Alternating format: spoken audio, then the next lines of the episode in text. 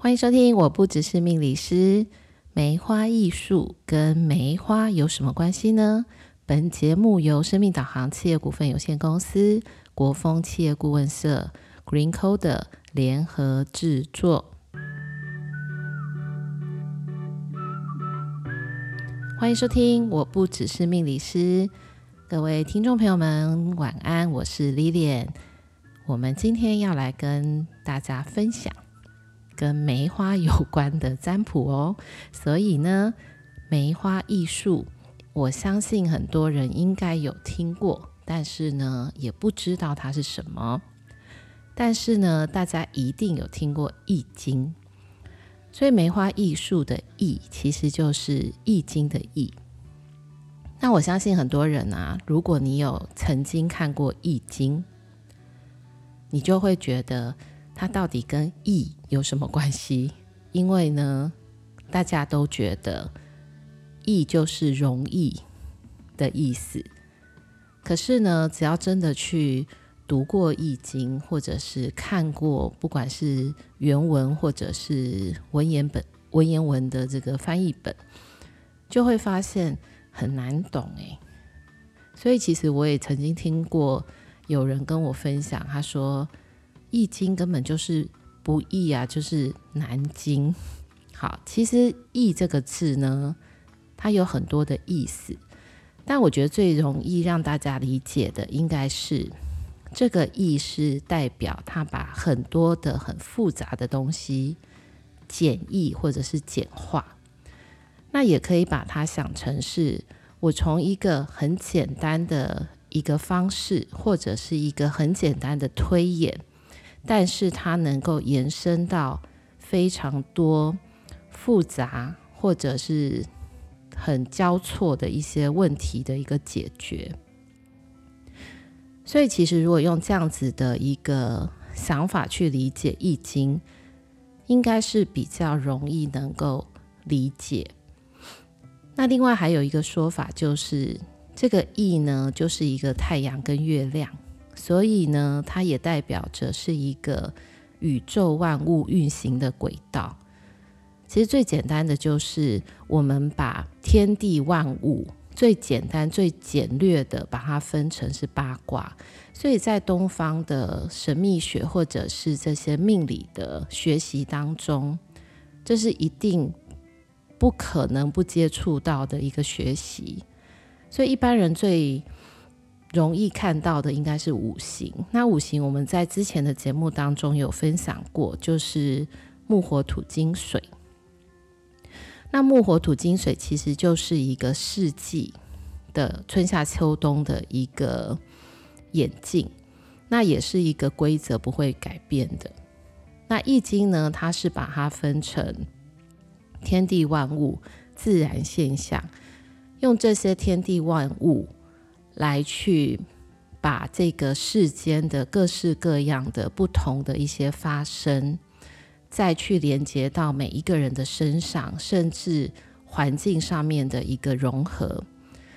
从这种种的一些，我不能讲说线索哈，就是说从这些交错里面，因为呢，我们学习到的易经是六十四卦嘛，所以大家应该。很比较容易的可以去理解，我们是从八卦的眼镜。那在八卦的眼镜里面呢，我们会有两个卦、两个卦、两个卦，所以总共就会有六十四卦。但是其中一定会有八个卦，它是 double，就是重叠。那这几个重叠是什么？哈？我用一个很简单、很简单的一个方式来让大家理解好了，就是我们会有呃天地嘛。那相信呢，很多人呢，如果你有看那个各式各样的，不管是仙侠片啊、武侠小说啊，或者是跟符咒或术法有关系的一些剧，其实你应该都会发现，跟咒语有关的都跟天地有关。那这个也很容易理解，在西方，他会告诉你，哎，有了天地，因为有天地才会有人嘛，不然我们就没有办法立足。所以易经呢也是这样，你会先有一个天地，那大家有听过，一直都会听到就是乾坤。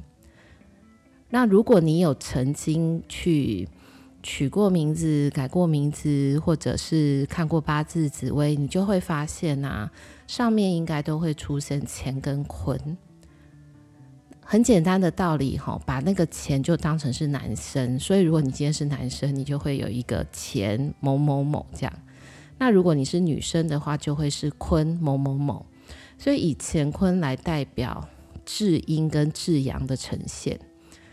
然后呢，接下来呢就会运用到的就是太阳跟月亮。你看《易经》它有讲太阳跟月亮宇宙运行的道理。所以除掉天地水火，水火就是日月，然后剩下来的四个现象，好，其中的一个现象，我相信大家也都非常非常有感哈，就是台风的风。那风呢，跟西方的四大元素的这个风又有很雷同的一些相像的地方，因为我们看不到风。但我们可以感觉到风，所以你会发现啊，每一次在台风来的时候，我觉得最最应该不能讲最辛苦，它其实是在这个过程当中都有很多很多的不确定性，所以在新闻里面，我们也会常常听到，嗯、这个几号台风什么名字？好，然后呢，它预计它是中台、强台，或者是它的台风眼，它会经过哪里？但各位听众朋友们，你有没有发现啊？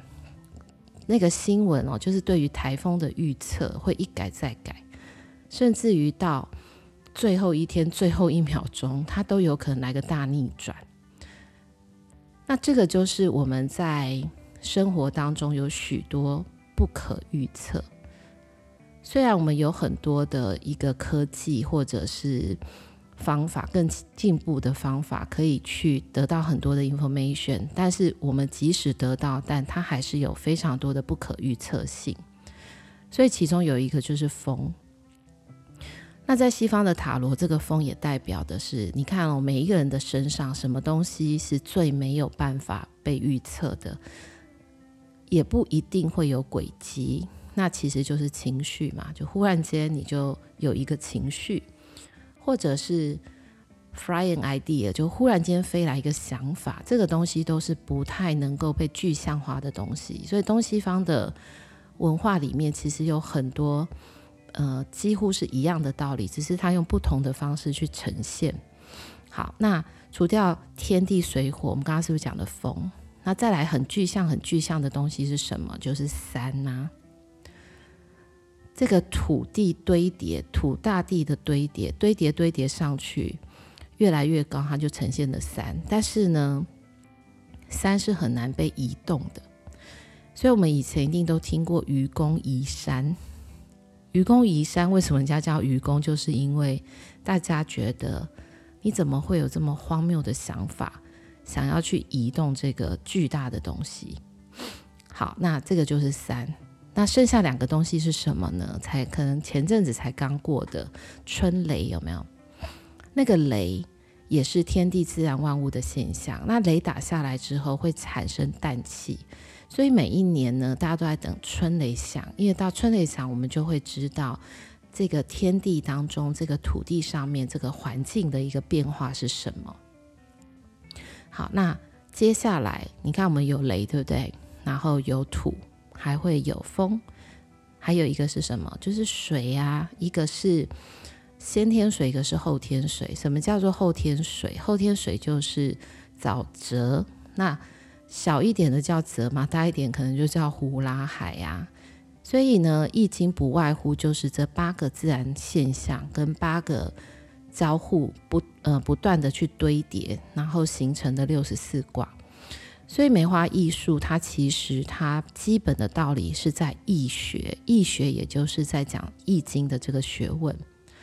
那我们今天为什么要来提梅花易数？因为呢，它其实在东方的占卜里面，它自成一格。我们上一集不是有讲求神问卜嘛？求神问卜要问的是什么？那梅花艺术也是卜的一种，但我觉得它比较有趣的一个地方在于。它有一些我觉得很有趣的故事，所以梅花艺术其实以前也有人真的问我说：“老师，梅花艺术跟梅花有什么关系？”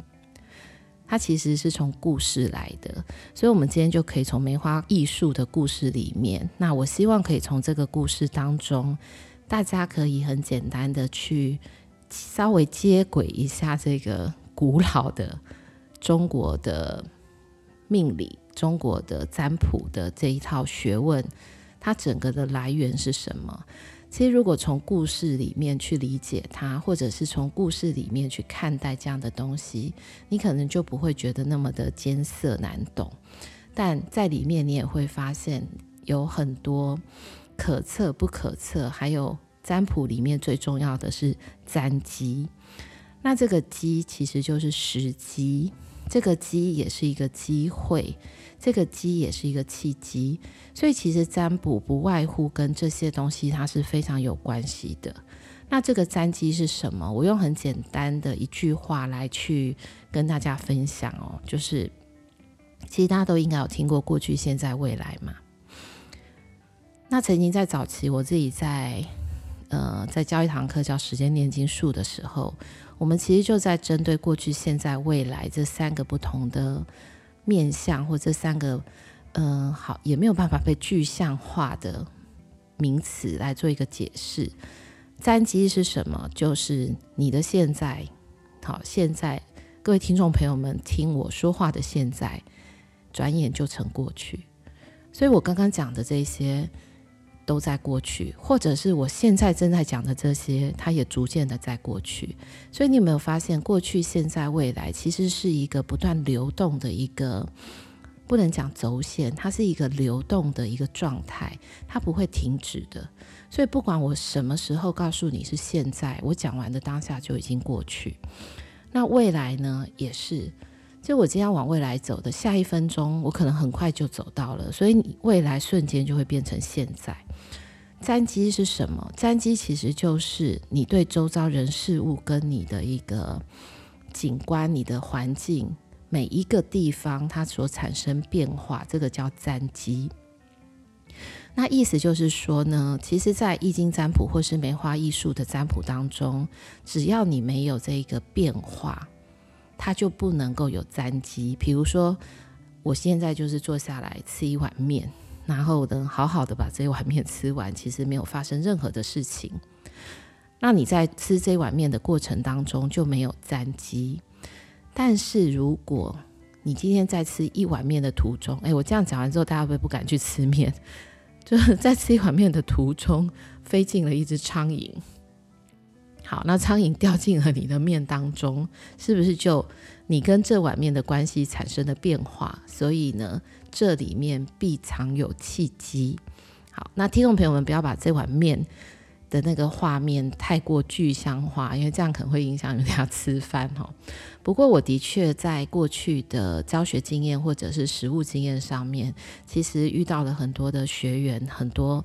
很有趣的分享，包含其实有一个学员的分享啊，就是他们在早上吃早餐的时候啊，夫妻吃早餐嘛，本来就是一个很平常的煎蛋啊，然后嗯、喝豆浆的一个过程，就在这个过程当中呢，就碗就摔破了。但是呢，按照他们以前的相处，可能就会开始呃有一些不愉快的对话，就是你怎么不小心啊？你怎么不怎么样呢？可是有趣的是，他们夫妻俩在这边上课，所以呢，他们就知道哦，这个就是占机。所以在那个盘子破掉的那个当下呢，他们其实也没有吵架，但是立刻就是说啊，赶快卜个卦。那卜完卦之后，也觉得很有趣，就想说，哎，好像也没有什么情绪嘛。但是呢，开始对于在我们生活当中各式各样的变化，有了一些比较。跟以前不一样的觉察，所以我要讲的梅花艺术的故事，也就是从这一些不同的觉察跟变化当中来的。这就是里面很神奇、很奥妙，但是呢，又是最难的部分。你的观察，你跟这个周遭环境的连接的程度到底是什么？那梅花艺术呢，要讲故事，我们就要从一个人的身上开始讲起。他这个主角的名字叫做邵雍，也叫邵康节。他其实是在中国宋朝庆历年间。那这个邵康节呢，他本身对于易学非常非常的着迷，所以他这一生，穷其一生都在做易学的研究，跟他的一些真正的实物的经验。他也有被请到朝里去当官，后来呢，他发现当官这件事情呢，其实不是他想要的，所以他就辞官回乡。但是在这过程当中，因为我们刚刚讲过了，他其实就是一个易学研究的狂热者，所以呢，他在研究这个易学，可说是呃不畏寒暑，有可能讲忘却寒暑，所以常常研究起来呢，没日没夜就不睡觉。那这个故事的发生呢，就在有一天他他早上就是呃可能就是研究研究累了之后，他想要去眯一下。那以前的人呢，用的是那个瓷枕，就是瓷器做的那个枕。那在他睡觉的这个过程当中，就是小寐一下的这个过程当中呢，就出现了一只老鼠，然后叽叽吱吱、叽叽吱这样子，叽叽叽叽这样。好，那 我不知道大家有没有听过老鼠的声音？我本身是非常 之害怕哈。那这老鼠就吵到他的睡觉，他就很生气。那刚好就在他床的那个角落边，他就把那个枕头。拿起来想要砸那只老鼠，好，那砸过去没砸到，但是破掉了，他就很生气，而且他的睡眠也已经被干扰了，他就起来了。那起来了之后呢，他就走到那个被砸碎的这个瓷枕的旁边，发现里面竟然有一张字条，诶，那把这个字条打开之后呢，他更加觉得很神奇，因为呢，字条上面写着。几年几月几日几时？好，事实我记得是事实。然后此枕遇鼠必破。你看哦，他告诉你说，这个枕头只要遇到老鼠，它就破掉了。那少康节看到这个字条呢，他是一个研究易学的人，对于占卜占机这件事情是更加的着迷。这个字条让他觉得，怎么会有这个这么神奇的东西？然后他又看的是时间。事件主角没有一样是有疏失的，就是极度的精准。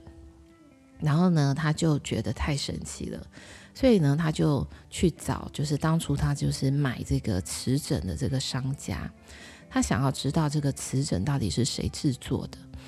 那回去到那个商家呢，那商家的意思就是说，哎，好像是一个老翁嘛。他制作了这个瓷枕，但是呢，也就是也不知道，他已经很久没有来了。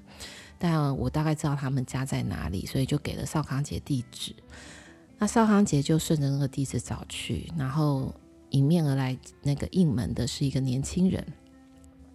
那邵康节就告知来意。哎，你没有发现呢？我在讲那个梅花易数的时候，不自觉的我们就会使用一些 古代的字眼哈。在应门之际呢，这个年轻人就看到他，邵康节就禀明来意，就告诉他我为什么要来，然后询问他这个枕头的事情。然后这个少年就立刻转身跟他说：“那你稍等我一下。”结果呢，他就走出来，拿了一本易学的书给少康杰。他告诉他说：“我的父亲已经去世了，但他有交代。”几年几月几日几时会有一个人前来询，就询问那个枕头的事情。那请我把这本书交给这个年轻人。少康杰看到就觉得很惊喜，又觉得如获至宝，所以呢，心中觉得心中大喜。哈，我们这整整整部 podcast 会就是在这种文言文的方式，不断的在对，不断的在讲述这件事情。好，应该是不会哈。好，那他就帮这个少年的家运占了一个卦。为什么？因为他看他们家里好像很贫穷。然后占完卦之后呢，他就跟少年说：“你们家里的某个地方，你去找。”结果他们就挖出了一瓮一瓮的白金。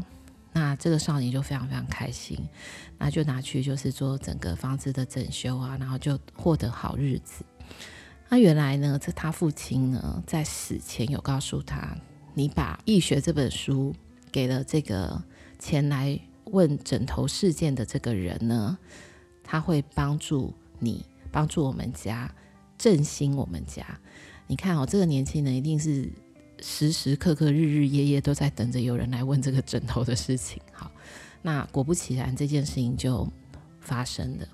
那邵康杰从得到了这本书之后呢，他更加痴迷了，就是呃，不管今天日夜，就比以前的痴迷程度还要再更甚。那有一天呢，他就被邀请到一个大户人家去做客。那那个当下呢，他就看到好梅花，梅花就在这个时候出现了哦，这是这个故事里面的主角。那这个这户人家的家里呢，种了很多很多棵的梅树。他走进去的时候呢，看到有两只鸟就在梅树上面这样跳跃，然后也是叽喳，这样或者跟老鼠的声音有点像，就叽喳叽喳，然后呢在玩乐，然后也嬉闹。忽然之间呢，其中一只鸟就掉下来了。好，那这只鸟掉下来的时候，邵康节就觉得，嗯。因为沾机嘛，我们刚刚前面是不是有讲过了？事情有变化，它就是一个沾机。所以在梅树的树枝上，两雀相争，掉到地上。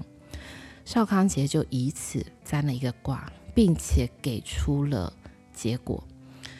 那他就预言某年某月某日某时会有马跟少女，然后呢，这个梅枝会折断。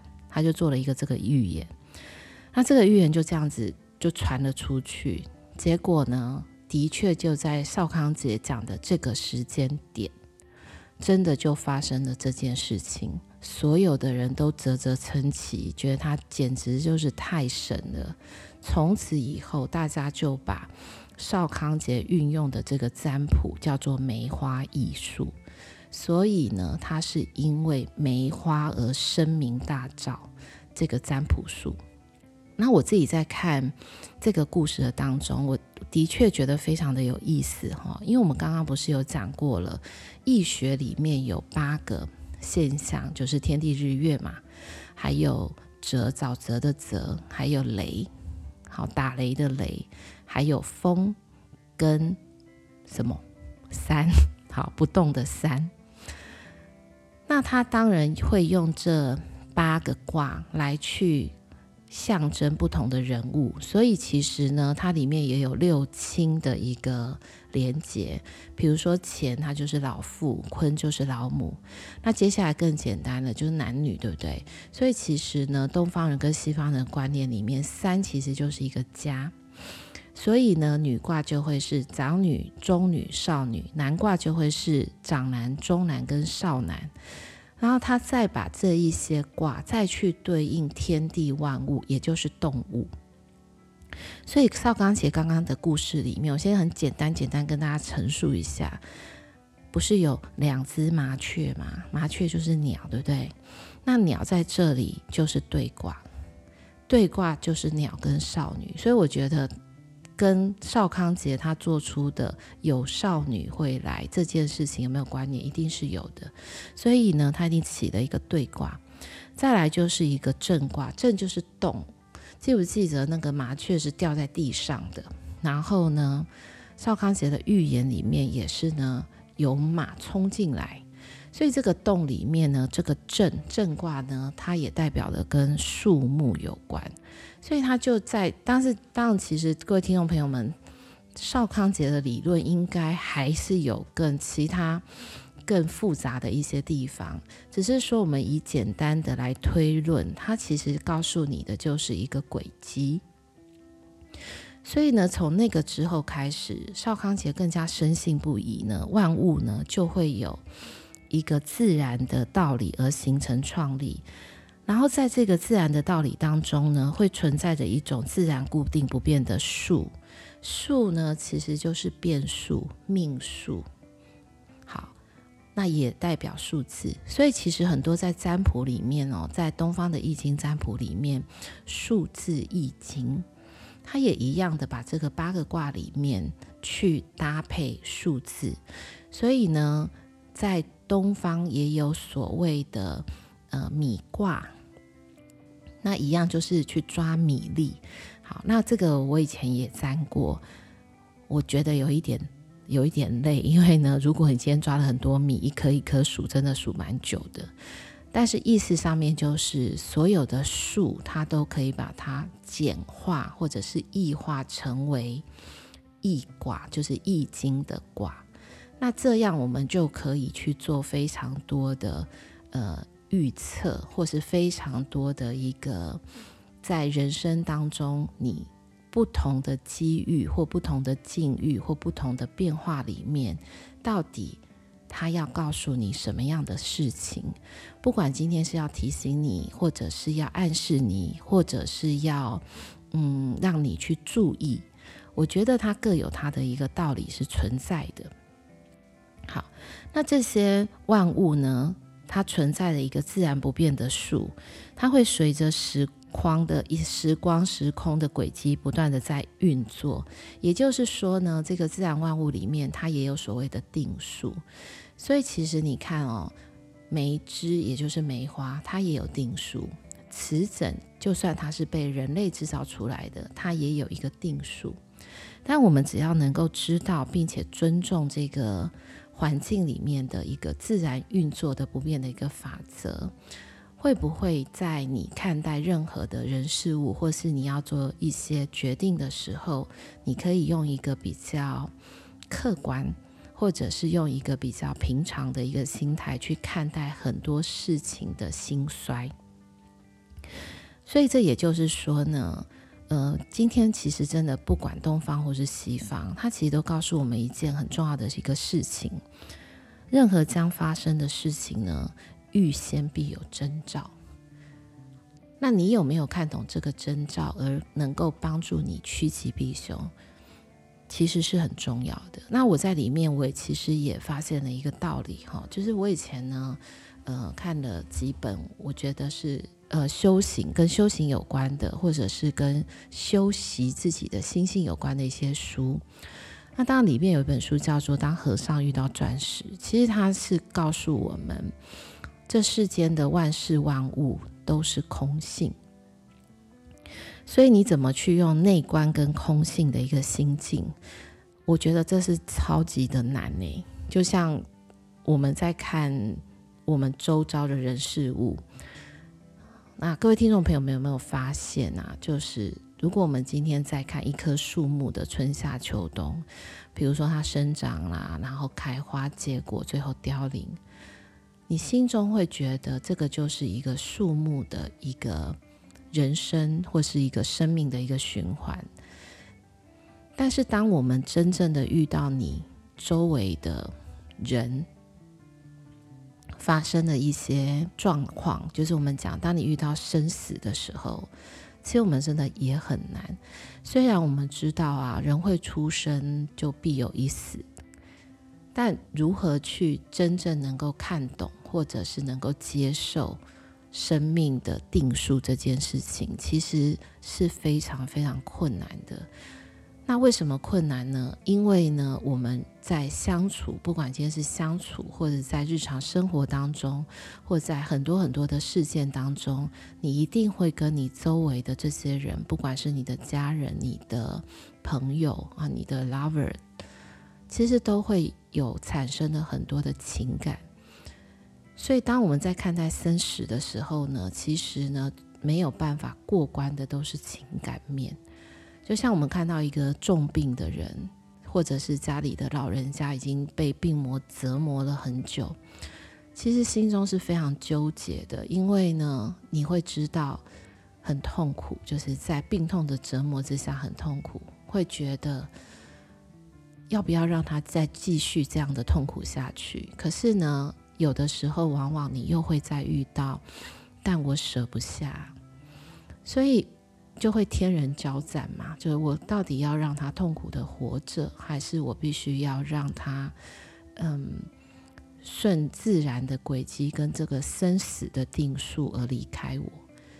但对于离开的放手这件事情，其实是非常的需要学习，跟我觉得还是必须要，你没有办法自然，那你也没有办法客观，你一定会有很多的。